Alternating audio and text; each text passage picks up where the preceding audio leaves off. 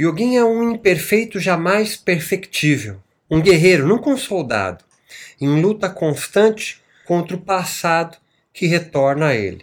Só a morte põe fim a isso, um eterno retorno ao real, a morte do idealismo, o fim do paraíso perdido, e de frases como a geração presente sempre degenerada. Os yoguins brasileiros distraídos, ou aqueles doentes historicamente, comportam-se como um ator que vive vários papéis, insere-se em diversas situações, sem que nenhuma vez realmente aquilo lhe pertença. Se torna assim um insensível à realidade, sempre em busca da verdadeira realidade. Por ser um delírio, nunca alcança, nunca chega a essa realidade ideal, mas ele se alegra ao longo do caminho porque vai recebendo pequenas doses de alegria passivas que o mantém no trilho, que o mantém rodando, que o mantém voluntariamente numa servidão. Alegra-se de sua disposição servil.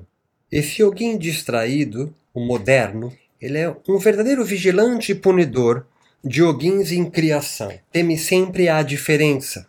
Ama tudo aquilo que pode vir a ser, mas nunca o está sendo realmente. A Enka e Joyce, por exemplo, foram acusados excessivamente corporais. Começa a se colocar em dúvidas estes yogis, que eram acusados de excessivamente corporais, depois aceitos, e agora meio descredibilizados, porque se sabe que as suas técnicas e seus métodos são, de uma certa forma, bastante influenciados pela ginástica europeia, como Surya Namaskar. Agora então, de excessivamente reais que eles se mostram para esses idealistas, como se tivessem traído um movimento ideal. Como assim criar algo novo e não repetir o passado? o ancestral, o antigo, sempre imaginando o passado como um paraíso perdido e a sensação do presente sempre algo degenerado. Veja agora o vigor do Tantra da Caxemira, que já foi, nos anos 60 e 70, todo o ocultismo egípcio, mas agora se reveste Kemet. A história vai e vem o tempo todo, sendo sempre ressignificada por quem vive o real. Yogin moderno, esse distraído, perde o sentido do horizonte infinito.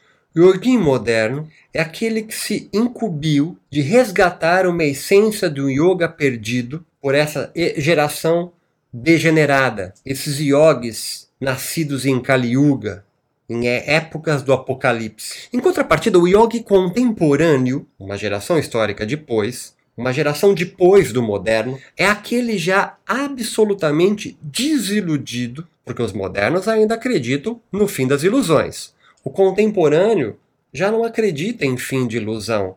Ele não acredita mais. Ele está vivendo numa constante insegurança. Ele é um sem pátria. Este, o contemporâneo, diferente do moderno, convive com uma infinidade de situações, mas nenhuma lhe pertence. O moderno não. O moderno está convertido a uma tradição, uma linhagem, um método, uma escola, um sampradaya. O contemporâneo isola-se a si mesmo. O moderno isola-se do mundo, numa espécie de torre de marfim, em suas igrejas, seitas, tradições, livros sagrados e mestres perfeitos em si mesmos. O contemporâneo não acredita mais nisso. Ele está em constante inquietação se o que faz é certo, se não é certo, deve voltar ao passado, mas qual passado? Danta da Kashmira, Yoga de Kaivalya Dama, autobiografia de Yogananda, refletem essa é a realidade de tudo acontecendo ao mesmo tempo agora dos contemporâneos. Por isso, nenhuma idealidade o impressiona mais. Ele é cético,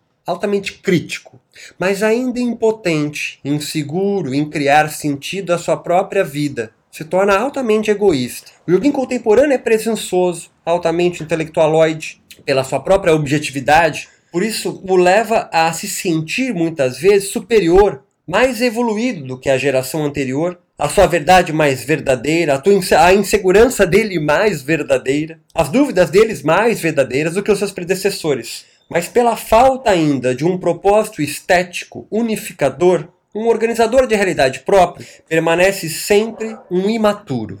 O yoga para ambos, modernos e contemporâneos, ainda não é um aliado, mas um caminho. Um acha que já descobriu, o outro vive eternamente na busca, mas sem nenhuma esperança.